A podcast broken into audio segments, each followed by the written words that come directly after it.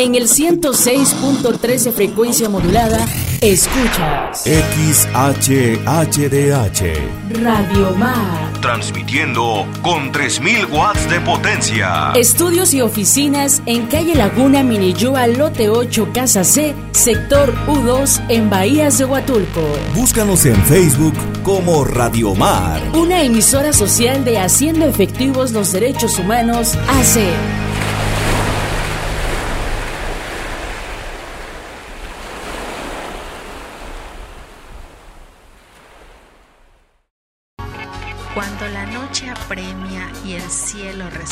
Al fulgor de la luna, es hora de un café con Erika Greco.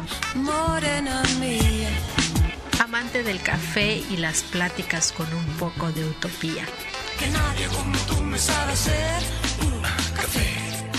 Comenzamos. Muy buenas noches, queridos radioescuchas, ¿cómo están? Te saluda con mucho gusto Erika Greco, como cada martes. Espero que ya estés listo para disfrutar de un café, como nuestra cita de cada semana y por supuesto para deleitarnos con nuestra entrevista el día de hoy y un gran invitado que ya tenía semanas, bueno, no semanas, meses persiguiendo esta entrevista y me da mucho gusto poder contar con su presencia el día de hoy. Don Sigi, con mucho cariño, como le digo, ¿cómo está? Bien bendecido. Soy un hombre muy bendecido, la verdad, y estamos muy bien muy muy bien en estos tiempos. Qué gusto me da verlo porque ya tenía rato que había yo eh, tenía la intención de invitarlo, bueno, de hecho muy al inicio de, de, esta emisión de estos programas, pero por alguna otra razón no habíamos podido coincidir hasta el día de hoy. Y lo he visto últimamente más activo todavía en, en redes sociales, en iniciativas, en actividades que usted estaba emprendiendo y de lo cual vamos a ir platicando durante la emisión. Y déjenme contarles un poquito, porque por supuesto que eh, es mucho mejor que él nos cuente de viva voz quién es, pero sí quiero adelantarles que Don Sigi es un personaje ya en la historia de Huatulco. Yo podría y me atrevo a decir que ya no se podría contar la historia de Huatulco sin el personaje de don Sigifredo Rendón y hoy por hoy ya el capitán. Órale. Órale, qué bien suena eso. Este, pues yo no sé en qué momento, ¿verdad? Este, iniciamos eh, a, ser, eh, pues digamos, activista, o yo no sé cómo se le dice. Eh, yo soy guía de turistas y como guía de turistas, pues resalto las bondades de este lugar, ¿no? Todos los atractivos, toda la belleza escénica, este, biológica, cultural y todo. Y como que te va llevando a un determinado momento de tu vida donde tienes que este, involucrarte, eh, ser la voz eh, de lo que otros no dicen, ¿no? Yo creo que aquí es válido desde el momento que hacemos comunidad, del momento en que vamos en esa tesitura, invitando a hacer cosas que sean de buena reputación, cosas que sean este, decentes por un lado también. Yo creo que nada malo es eh, hablar de que estamos ensuciando la casa, de que debemos de poner un poquito más, un granito de arena en eh, todo lo que veníamos construyendo como destino turístico y que de repente lo vemos con algunos focos rojos y cositas que tienen que ver con eh, el medio ambiente, la fauna, la flora y todo eso. Entonces, eh, yo creo que es algo noble y por ese lado este, ha surgido también el hacer algunas este, hacer arte, ¿no? Yo no sé de esas cosas porque no se me da. Yo de repente escribo algunas letras de unas canciones. Yo no soy como este, una promesa como lo es usted, licenciada. No, no, de hecho, no, no, es una promesa, ya es una consolidada escritora Y en- este, y en este- reconocida, ¿no? No. Aquí en Huatulco. Qué, qué honor me, me, me hace. Y en este sentido, ¿cómo se describiría don Sigifredo? Porque, como bien dice usted, no sé en qué momento pasé a formar parte de ya la historia de Huatulco o en qué momento ya me convertí tal vez en un personaje. Porque yo creo que más allá de, no saber en qué determinado momento sucedió, yo creo que hay una parte de usted que ya asimila que ya es un personaje de aquí, de la comunidad. ¿Y cómo se describiría don Sigifredo? ¿Cómo me describo? Pues soy un soñador y con un concepto de felicidad muy sencillo, ¿no? que tiene que ver con, eh, pues un poco eh, natural, ¿no? yo diría, este, soy espiritual también, ¿no? porque este, no hay momento eh, o día que no me levante sin dar gracias a Dios por existir, por estar este, caminando, por estar respirando. Eh, celoso de algunas eh, situaciones que acontecen, ¿no? Este, no sé, me causa asombro a veces cositas muy sencillas, muy pequeñas, que eso alimentan a veces el paso por la vida, ¿no? Yo creo que con eso, eso me doy por por bien pagado, ¿no? Me doy por bien servido. Entonces, yo eh, soy de profesión guía de turistas y muchos por adularme me dicen, no, pues tú eres el mejor guía y esas cosas. No me considero eh, muy conocedor porque no sé mucho, pero este, soy apasionado, ¿no? Soy apasionado y, terco en algunas cosas que tenemos que, que decirlo de frente que tenemos que decirlo porque este preguntaba yo hace dos días no será que este eh, incomodo que de repente hago sentir mal a las personas con algún comentario y alguien me dice es que yo no podía decirlo como usted lo dice es que yo no podía hacerlo porque tengo y vivo en un círculo en el cual las apariencias en el cual este los cánones este como que hay cierto modelo de comportamiento ¿no? en el lugar que debemos de seguir y alguien lo marca y es una sociedad este, eh, que va rigiendo eso y yo no. Yo no, porque yo me debo quizá a todos, ¿no? Yo de repente siento que, que este, eh, lo mismo hoy fuimos con los niños del relleno sanitario conviviendo y asimismo podemos convivir con el turismo internacional que viene y yo creo que el mensaje es igual, ¿no? La cuestión de la conservación, la cuestión del medio ambiente, reducir el plástico, cosas de esas, en general, como que ya hay un pensamiento filosófico que tenemos que trabajar. Claro. Oye, y en este, en esta descripción que acaba de de, de sí mismo, mencionó dos cosas que a mí me resaltaron mucho: soñador y apasionado. Este término de soñador va muy relacionado con eh, lo que usted ha trabajado, aunque no se defina a sí mismo como una persona que escribe o que tiene este don de la escritura. Sin embargo, yo he leído sus trabajos de Don Sigifredo, eh, lo he escuchado también cantar sus, sus creaciones y creo que eh, mm, se está quedando corto. Y yo y de eso le voy a compartir al público regresando de este breve corte porque vamos a hablar de las canciones, las composiciones que ha hecho don Sigifredo, las composiciones. Volvemos después de este corte. Gracias. Ya estamos de regreso, querido público, y estamos platicando con el capitán, con don Sigifredo Rendón, quien nos está contando sobre em, las actividades que él hace, cómo se describe a sí mismo y, de, y en qué momento, estábamos platicando hace ratito, pasó a formar parte también ya de la historia, porque estoy segura que muchas de las personas que nos están escuchando y no necesariamente siguiendo a través de, la transmisión en vivo, ya debe de sonar en, en, ellos, ya deben saber de quién estamos hablando, quién es nuestro invitado. Y en este, en este sentido, don Sigi, yo quisiera preguntarle, ¿qué relación tiene?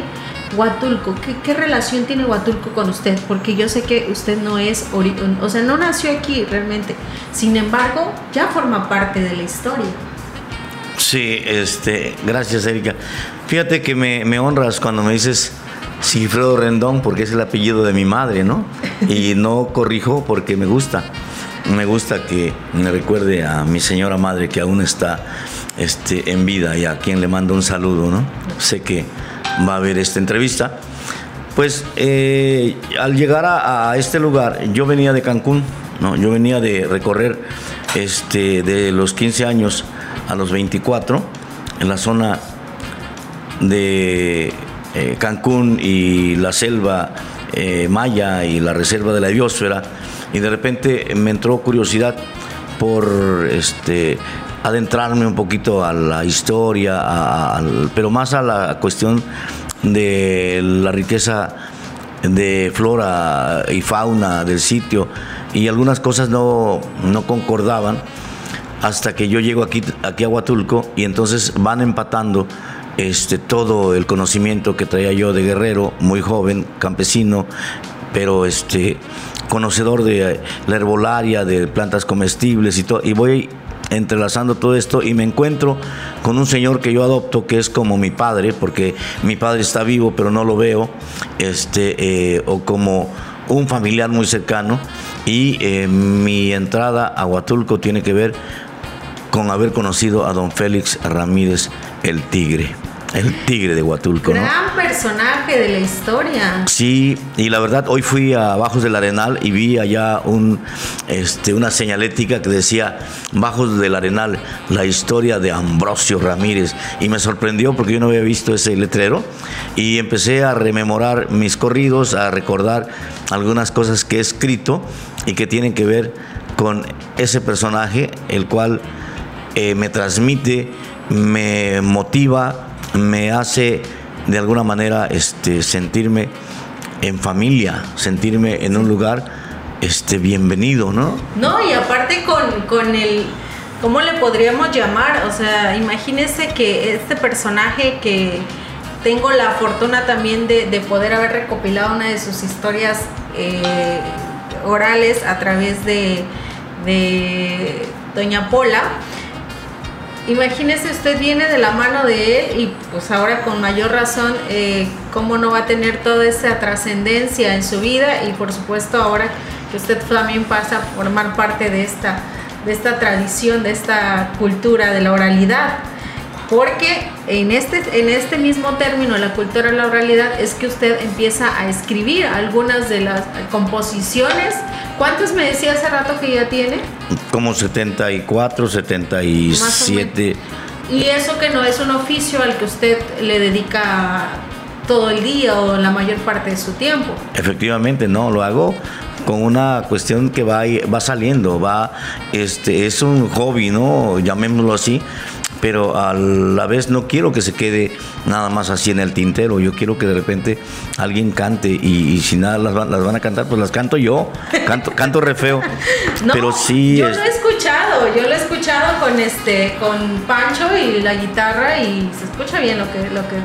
Sí, de ahí parte mi relación con Huatulco. De ahí me este, hago eh, entrar eh, y, en cosas a veces privadas, ¿no? Este, siendo don Félix Ramírez ahijado de pila de este un terrateniente que era don Benigno González, ¿no? En su momento, ¿no? Él era ahijado de pila y desde ahí, pues, obviamente ya eh, simplemente el, la responsabilidad de ser ahijado de uno de los personajes icónicos de, de, Huatulco. Definitivamente. Y de ahí pues que me lleno de, de, información que yo no entiendo, en realidad porque no conozco, ¿entiendes? Sino que ahí es como voy entrelazando y desmenuzando y gracias a él eh, este, siempre le voy a estar infinitamente agradecido porque mm, despertó algunas cosas en mí que, este, que tienen que ver con la naturaleza, con los árboles, con los venados, con la cacería, con la espía, con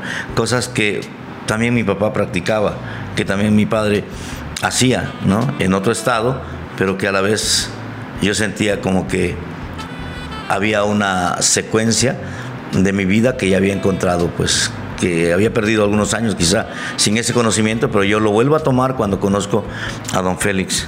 Y entonces de esa manera se vuelve a empalmar como que esa parte, como dice usted, que quedó en pausa y encuentra aquí el punto exacto para retomarlo, para que vuelva a empalmar. Así es, así es, fue ese momento de reencuentro donde yo me acuerdo que este el mulato pues es el mismo allá, donde el draco es el mismo allá, donde en la flor de mayo allá es cacalosúchil y, y igual también aquí que eh, cacaluta precisamente pudiera este ser donde hay flores del cuervo, que eso significa cacalosuchil, ¿no? Este cacalote es cuervo, xochil flor, entonces también suena este, la cuestión cultural intrínseca, los mexicas, y vamos como componiendo un poquito también la historia, ¿no? Huatulco, eh, yo siempre he dicho que Huatulco es un nombre dulce cuando se pronuncia.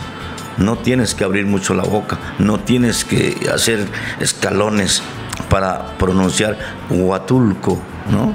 Se desliza se desliza y se desliza bonito porque no eh, cierras la boca y lo haces de una manera este como silbando, ¿no? Entonces, también a partir de ahí, de ese nombre que me cautiva, me cautiva el lugar y por eso hago limpieza y por eso ando en los predios sacando la basura porque no quiero eh, el Huatulco que yo empecé a concebir, que empezamos a construir. Yo quiero ese Huatulco, yo quiero ese Huatulco de, del orden, el Huatulco del cuidado al medio ambiente. Por eso, y, ahorita que estamos hablando ya eh, estrictamente de, Huatulco y, todo lo que esto conlleva, la naturaleza y demás, yo pienso en usted y últimamente eh, ha venido esta idea a mí, a mí yo me imagino a Don Equifreo Redón y pienso en el tema del capitán y pienso en, en el mar y pienso en todas estas historias que se van entretejiendo en el mar y en el canto de las sirenas el canto de las sirenas. Fíjate que yo desde chavo conocí a un muchacho en, Cancún, hijo, nieto de don Manuel Gamio. Manuel Gamio era, este, es conocido como el padre de la arqueología en México, y él era nieto de ese, de ese señor y él se ufanaba y decía que, pues no, es que mi abuelo y es que él descubrió Teotihuacán y la tesis de él la más aceptada. Y su papá se fue de embajador a, a Brasil y juntos convivimos a lo largo de Cancún hasta Belice, Honduras. Y, este, y teníamos un pasaporte diplomático para entrar a esos países. Y entonces este eh, muchacho fue el que me... Este, eh, me despierta esto que me pregunta, ¿me entiende? Esto que me dijo. ¿Del canto de las sirenas? Al canto de las sirenas, ¿no? Me dice, no, vamos a encontrar una sirena un día de estos, vamos a encontrar una sirena. Y él andaba con esa onda todo el tiempo, nos metíamos a nadar extensiones de, de, kilómetros, terminábamos con hipotermia casi, y sacábamos las más grandes langostas y los más grandes caracoles, y la sirena nunca aparecía, y me metió esa onda en la cabeza de que las sirenas existen, de que vamos a ver una, algún día nos vamos encontrar con una sirena y yo crecí con esa fantasía. Yo crecí con esa más bien este de ahí adopté esa situación de que las sirenas efectivamente existen, ¿no? Entonces, cuando pescando tiburón, las pocas veces que acompañé a los tiburoneros, eh, yo me quedaba en la lancha y prefería no este, asomarme porque había una serie de ruidos allá afuera. Yo recuerdo que la lancha se movía al garete y golpeaba pum, pum, pum, pero a la vez se escuchaban quejidos, relinchos, cantos de niño y, era una cosa de murmullos, este, cánticos y de eh, te hablaban, sí, sí, sí, sí, Había un eco constante, ¿no? Una máquina que perforaba por allá, una caterpillar que andaba trabajando en el mar de noche. Todos esos ruidos los percibes y lo que yo y me daba miedo precisamente que a la orilla de la lancha apareciera efectivamente una sirena, pero ya como se veían en las películas, así con dientes y esas cosas, ¿no? Entonces siempre este, el delfín eh, se escuchaba el, el, el, espiráculo que bufaba y yo mejor me quedaba así porque podía haber sido una sirena, ¿no? Me quedaba así pensando y, y yo decía que esa era la sirena, ¿no? Y que incluso esos murmullos eran sus cantos, ¿sí? Pero yo nunca quise verlas realmente ya cuando escuchaba esos ruidos, porque me podía llevar, ya me entraba miedo, en medio mar, ¿no? Y esa es la, esa es la, la historia, ¿cómo le podríamos llamar?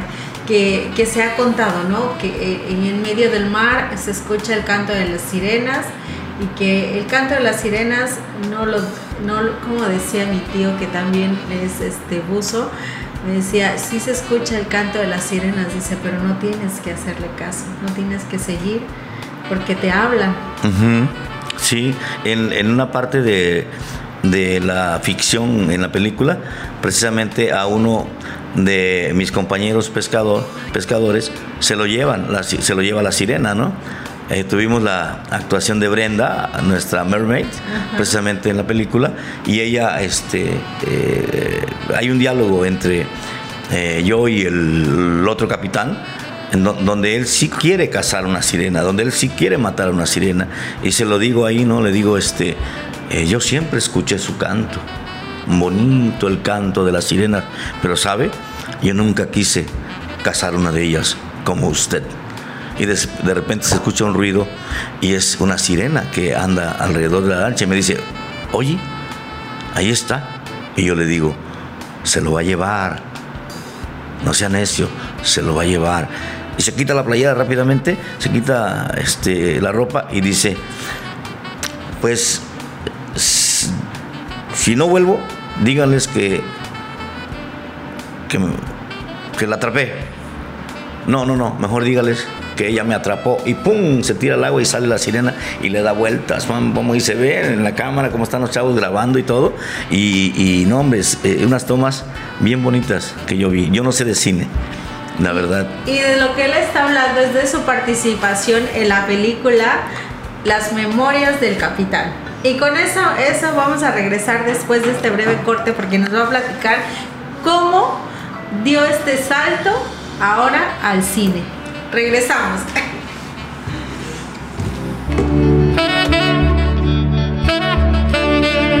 Se nos está yendo el tiempo platicando con Don Sigi y es que a mí en lo particular y quienes tenemos el placer de conocerlo seguramente coincidirán conmigo que tomarse un café con Don Sigi es, es una grata y una compañía y una plática muy, muy amena, asegurada. Así que yo de verdad, eh, quienes no tienen el placer de conocerlo, de verdad que tienen que tomarse algún día un café con Don Sigi y platicar y escuchar todas estas historias tan maravillosas que él cuenta y que por supuesto lo llevaron de, a través de estas historias, si no me equivoco, es como de pronto un día lo escuchan. Eh, Yamurí, de quien le mandamos un saludo con mucho cariño y quien es una talentosa en la fotografía, en, la, en el video, le escucha en, San Agustín, ¿cierto? Cómo se acercan los niños y empieza usted a narrarles. Cuéntenos ese, ese pequeño y breve momento que hizo un clic y cambió por un momento su día a día. Sí, este, hay cosas muy fantásticas, digo yo, que han sucedido en el mar, ¿no? Este, y yo no he estado, por ejemplo, en Clipperton, ¿no? Una isla que está en el Pacífico, pero tengo un amigo que sí. Yo, yo no he visto este, más que cosas muy este, eh, comunes quizá, pero que resultan este, extraordinarias, ¿no? Extraordinarias. El que yo me ponga a platicar con los niños, siempre este, eh, sienten esa curiosidad cuando tocamos eh, temas que tienen que ver con el mar, ¿no? En San Agustín hay un señor que se encontró con un cocodrilo precisamente en una zona donde menos lo esperaba y con una de sus nietas este, entramos en contacto precisamente porque ella me platica esa historia y yo le comento algo similar y se reúnen los niños y llegan unos y llegan otros y de repente ya es como una eh, tradición que yo llego y en la mesa ya tengo a seis, ocho niños y compartimos la comida, el agua, ante a veces la molestia de algunos este, eh, compañeros que me ven ahí en medio de los niños y las niñas y yo así como, este, ¿no? Con, mucho respeto, con mucho cuidado. Sí, claro. Y ahí nace la idea este, que Alex Cérvulo, el director, observa como un par de niñas, que es Adaleidi y Lluvia, lleva, lleva, llevan un pastel, llevan un pastel y lo ponen en mi mesa y me dice, eh, antes, ¿le gusta el pastel de durazno? Le dije, sí. Y agarra, eh, felicidades por su cumpleaños. Y me pone el pastel en la mesa y eso lo ve Yamurit y lo ve Alex. Y Alex eh, le surge la idea de hacer las memorias del capitán, ¿no? Yo de capitán, este, pues no tengo ni siquiera la gorra, ¿no? Pero este, como guía náutico he pasado muchos años a bordo de los barcos, a bordo de catamaranes, ¿no?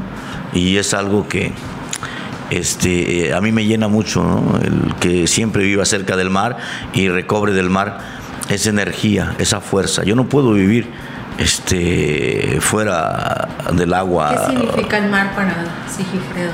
La vida la vida. Entre más nado, más respiro, más vivo. Entre más escalo rocas, más este, larga es mi vida. Entre más este, limpie mis pulmones y eh, respire ese oxígeno y todo, este, hacer inmersiones y andar nadando.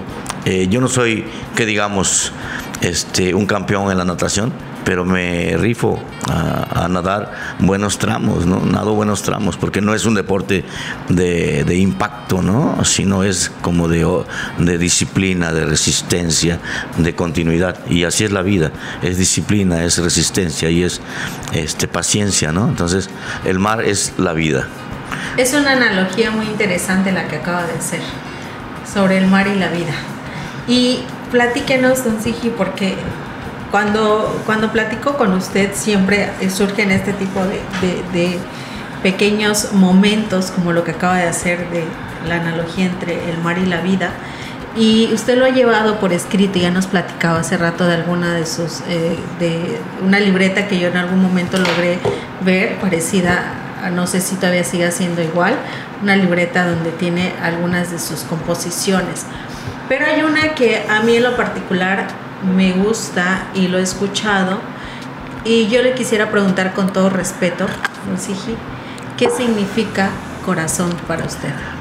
Corazón, corazón es el motivo por el cual yo sigo en Huatulco. ¿no? Corazón es este la base, eh, la piedra angular de, de mi familia. ¿no?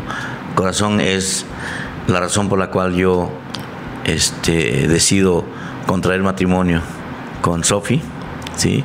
Y este, tener o ser lo que somos ahorita, ¿no? Eh, en esa parte que nos ha fijado ella el camino, que nos ha este, enseñado que alguien tiene que morir para que eh, yo pueda vivir, ¿no?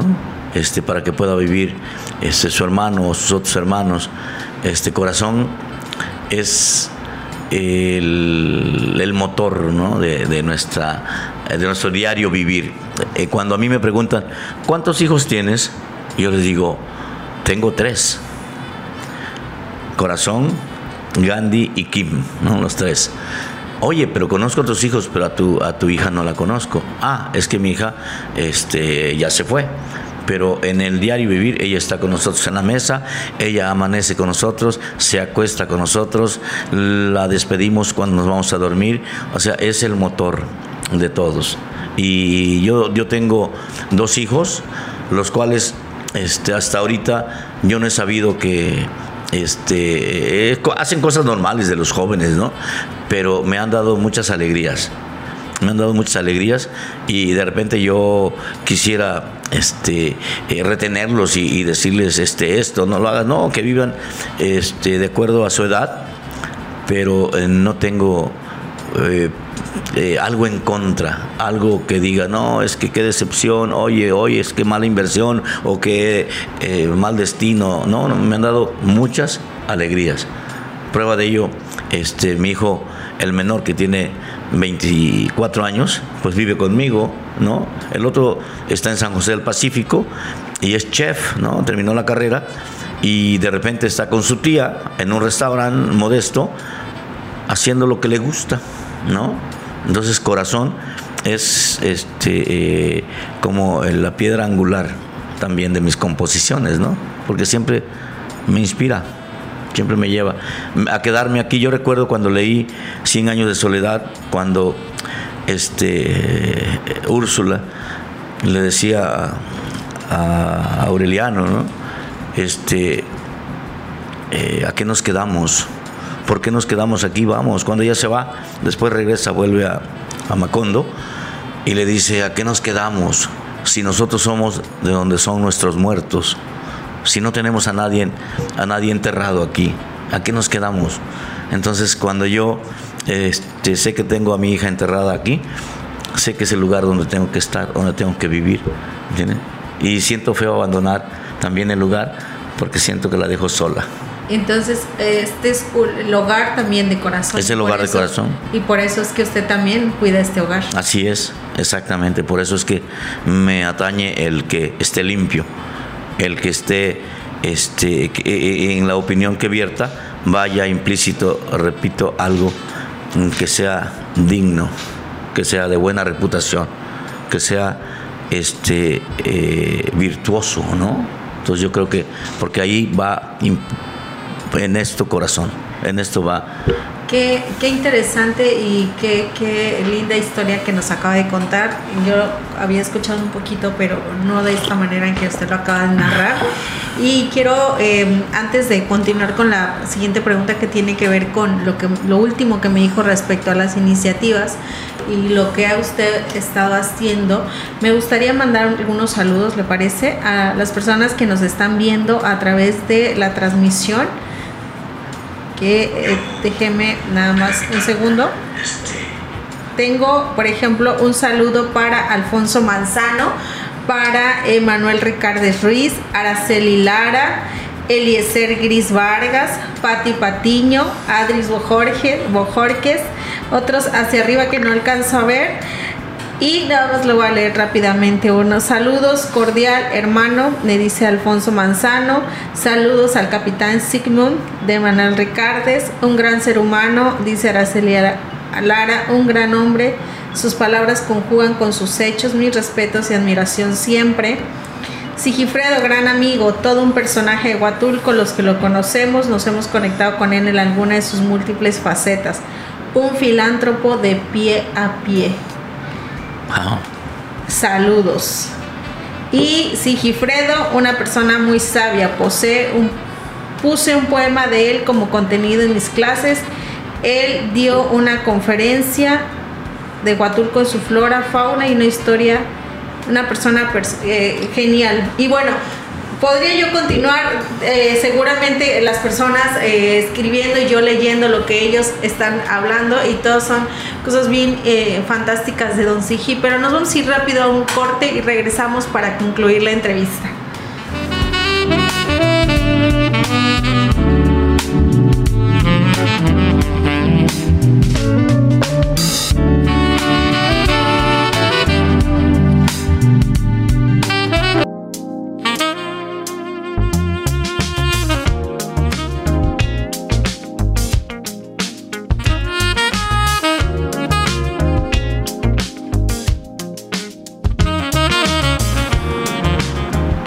De vuelta con nuestro querido capitán Sigifredo Rendón, con quien vamos a concluir en esta entrevista que eh, muy amena. Estamos platicando con él sobre su relación con Huatulco, lo que significa el mar y lo que significa Huatulco para él, sus creaciones.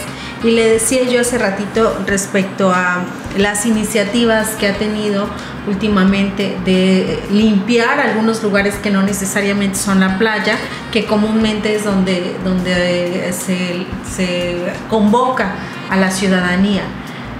¿Por qué, don Sigi? ¿Por qué tendríamos que sumarnos? ¿Qué lo llevó? ¿Qué fue? Yo sé que es importante eh, este tema de, de, la cultura ambiental, pero ¿qué fue lo que detonó que usted de repente dijo, tenemos que ir a limpiar? Pues tenemos poco tiempo. Yo creo que este tiene que ver con el, la urgencia de poner un granito de arena, un paso más, eh, un esfuerzo más, porque el plástico nos está inundando. El calentamiento global y todo lo que se viene este, en un futuro, no estamos hablando de 200 años, no estamos hablando de un siglo, estamos hablando de décadas. En décadas la situación va a ser muy complicada para con eh, la destrucción de tanta basura que estamos generando. Y de repente yo también he crecido en ese eh, ámbito donde eh, ya no tengo esa doble moral, ¿no? De, que, por ejemplo, antes yo maté tortugas. Yo llegué a matar 80 tortugas en, el transitar de mi vida o más cuando estaba permitido y era parte del recurso natural que teníamos que hacer usufructo, ¿no? Tenías que este, obtener tus alimentos en la naturaleza y, y ya hicimos, cazamos, comimos y yo creo que llega un momento en que dices, oye, ya, ya estuvo, ¿no? Es una urgente la necesidad. Además, la prohibición de esto y lo otro, ¿no? Entonces, el pensar que este, eh, soy parte también del problema y, puedo abonarle un poquito a la solución. Por ahí me dicen, oye, es que tira basura al día siguiente en el mismo lugar donde recogiste, si es el cuento de nunca acabar. Este, yo soy de la idea de que hagamos este, programas y los llevemos a las escuelas para que eduquemos, pero que hay del rezago que tenemos de 30 años de los hoy adultos que siguen llevando la basura atrás de Telmex, por ejemplo, ese personaje que puntualmente lleva su basura y ahí la deja y, es como una burla, ¿no? Eh, qué es lo que tiene que dar este personaje, qué es lo que tiene que ofrecer, cuál es el valor que tiene en su casa para con sus hijos, qué inculca, ¿no? Entonces, la creciente este, ola, oleada de basura en, Huatulco se percibe este, y, tenemos, yo creo que la pandemia también eh, nos trajo ese problema de que no vimos eh, dónde iban a tirar sus basuras por salir rápido de casa o por lo que fuera, ¿no? pero sí este, aumentó el núcleo poblacional también en los últimos meses. Es gente que ha llegado y que no tiene la información de esa cultura que veníamos construyendo y que de alguna manera terminan unas papas y avientan la bolsa y así se va acumulando y yo creo que yo creo que eso es también, ¿no? Porque he visto predios llenos de basura, mucha basura. Y cuando yo vi la ola que llegó de Guatemala o Centroamérica, sin especificar si era de Guatemala o de Chiapas, que nos llegó esa corriente y que nos trajo ese tonelaje de basura industrial, de basura de desechos peligrosos como lo fueron las cajas de jeringas. Recogimos cajas de jeringas que flotaban, ¿no?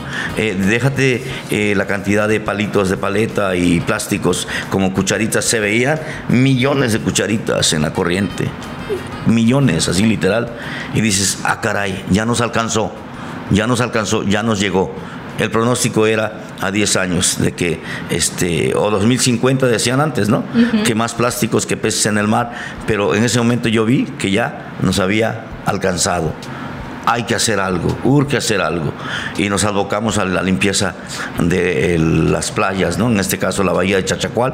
Y hubo una respuesta de todos los capitanes de lanchas este, y sus hijos y sus esposas. Y ahí estaba el Pavito, y ahí estaba Valentino, y ahí estaba este, eh, Paraíso Huatulco, y estaban todos. Eh, que por cierto, un saludo a Eliezer Gris y a Araceli Lara, licenciada.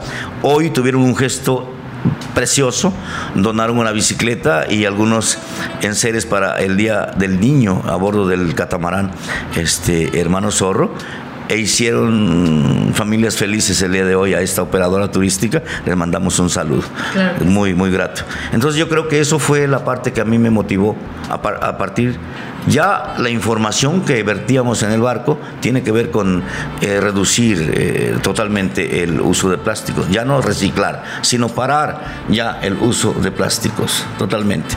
Entonces yo cuando vi toda esa basura, dije, híjole, esto ya nos alcanzó. Y por eso, eso me motiva, eso me motivó. Y ahora que vemos esta parte activa, porque yo sé que eh, siempre ha, estado involucrado en, el tema ambiental, porque también... Eh, ha crecido en el mar, ha, obtenido el recurso desde ahí, ¿no? Y usted, por ejemplo, hace estas expediciones o lleva a los turistas o a los locales a, conocer la flora, la fauna del lugar y, le ha generado cierto respeto a la naturaleza. Pero últimamente lo veo más activo en las redes sociales como un portavoz, y lo decía usted muy al inicio de esta entrevista, cuando yo le preguntaba que cómo se describía, usted decía, como la voz de otras personas o de quienes no pueden serlo. Don Sigifredo, a partir de que empieza usted con este tema del activismo, también lo he visto denunciando y compartiendo alguna información que de pronto quienes no estamos tan inmersos en estos temas nos hemos enterado a través de usted, como el, tema de, eh, el, se me fue ahorita el término, pero es del jaguar, el, santuario. Santuario, por ejemplo. Sí. Y hace poco eh, denunciaba usted, bueno, ya lo comentó ahorita a grandes rasgos, el tema de la basura, pero ya no, ya no necesariamente en esa parte, sino aquí cerca nada más en por la caja popular. Menciona. Sí, lo de el, el tema del jaguar. Eh, a mí me causó un poquito de escosor desde que eh, sé que van a, este, a generar eh, un producto turístico y en el cual eh, pues de repente a la población ni siquiera le consultan si está bien o está mal. Y hay gente que dice ¿y para qué vamos a consultarlo? simplemente hagámoslo y te enteras ya cuando está todo consensado y está el gobierno federal dando su aprobación y de alguna manera dices bueno yo quiero una explicación ¿Sale? Yo quiero una explicación. Si ellos tienen miedo de preguntar, yo no. Yo no, y lo voy a preguntar puntualmente. ¿Qué es lo que quieren este, realmente? ¿no? Y, hay un trasfondo en todo esto, pero este, hay cosas más apremiantes, ¿no? más importantes. Hoy en la mañana o ayer, este, el presidente de Pro Tour, ¿no? Heriberto, pone unas eh, imágenes de una mm, excavadora en el río. Copalita. Mm, sí, también. ¿No? Y es una constante ver cómo pasan los, eh, las balsas, los kayaks por abajo de la pala donde está sacando esto y todo eso. Pero curiosamente no ponen dónde es. Y es el mismo sitio y es el mismo lugar que está siendo impactado brutalmente y, nadie este, dice nada porque pues es fulano, es sutano, es el gobierno, es esto y lo otro, y como que tienen un temor de qué. ¿De qué? O sea, si se está acabando el agua, si no hay agua no hay hoteles, si no hay agua no hay turismo, si el río se seca, se acabó todo. El plan maestro mm, ni siquiera se va a realizar, ¿no? El plan maestro va, este, va a seis mil cuartos. a nada. Así es. ¿no?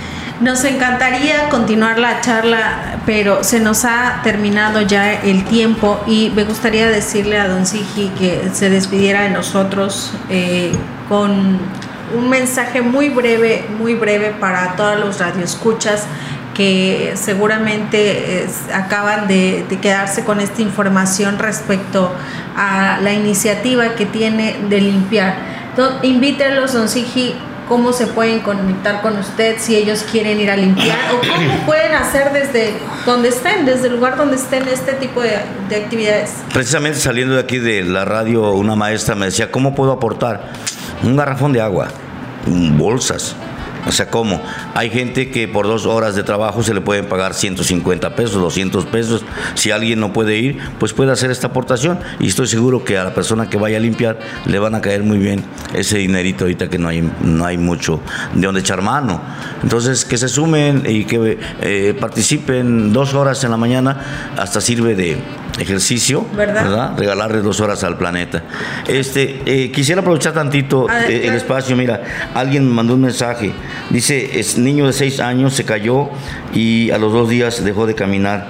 Eh, le mandan a hacer una resonancia magnética y una tomografía. Están pidiendo ayuda y es precisamente el teléfono Magdiel nombre Magdiel es el niño y el teléfono de su mamá. Requieren de 14 mil pesos para hacer estas, este, no sé, eh, intervenciones. y me mandan pues que por favor eh, pida ayuda para que se comunique. el teléfono, don Es el 958 173 85 44 Seguramente lo va a publicar Don Sige en sus redes, entonces eh, eh, quienes quieran ponerse en contacto con él pueden hacerlo también eh, directamente o al teléfono que acaba de mencionar. Muchísimas gracias. Le extiendo la invitación, aprovechando que lo tengo aquí para una segunda entrevista. Y por supuesto cuente con Café Paraíso, Café Cerca del Cielo, para estas actividades que hace y en lo posterior, bueno, cualquier otra actividad que tenga que ver con los niños o algún apoyo que se requiera. Muchísimas gracias. Y nos despedimos. Un gusto haber estado con ustedes este martes, un café con Erika